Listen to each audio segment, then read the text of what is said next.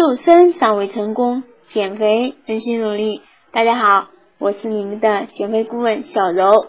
今天呢，我们来说一说为何吃饭要吃个七分饱呢？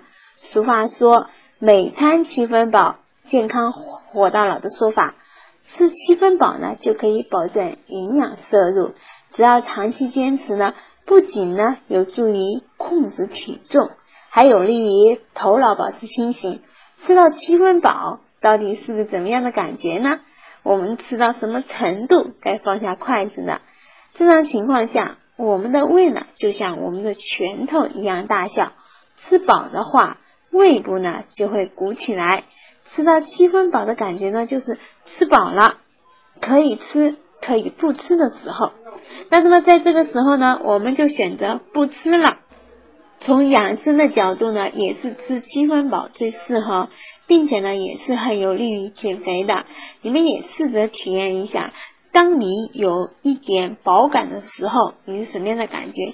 只要细细感觉一下，就能体会到了。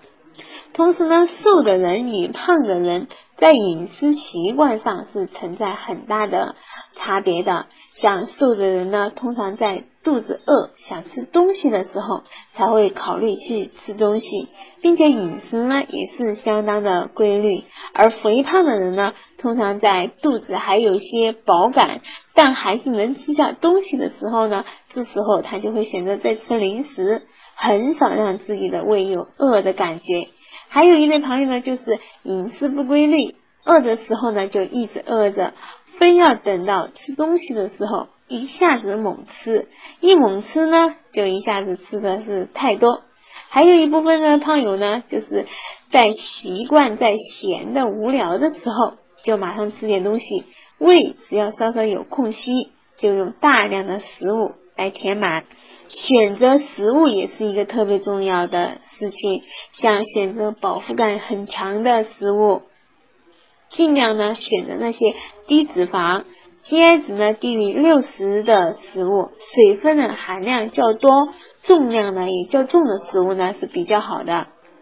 比如说呢，同样一百三十克的面包和梨，那我们就应该选择梨。因为呢，梨子中呢含有较多的水分，容易让梨呢有饱腹感，而面包呢就比较干，往往你吃了之后呢就没有一丁点儿什么感觉的，有可能呢你还会忍不住要多吃一些，这样子吃太饱，除了就是会导致能量过剩和肥胖，同时吃的过饱呢就会引起大脑反应迟钝，加速呢大脑的衰老，人们呢是在吃饱后。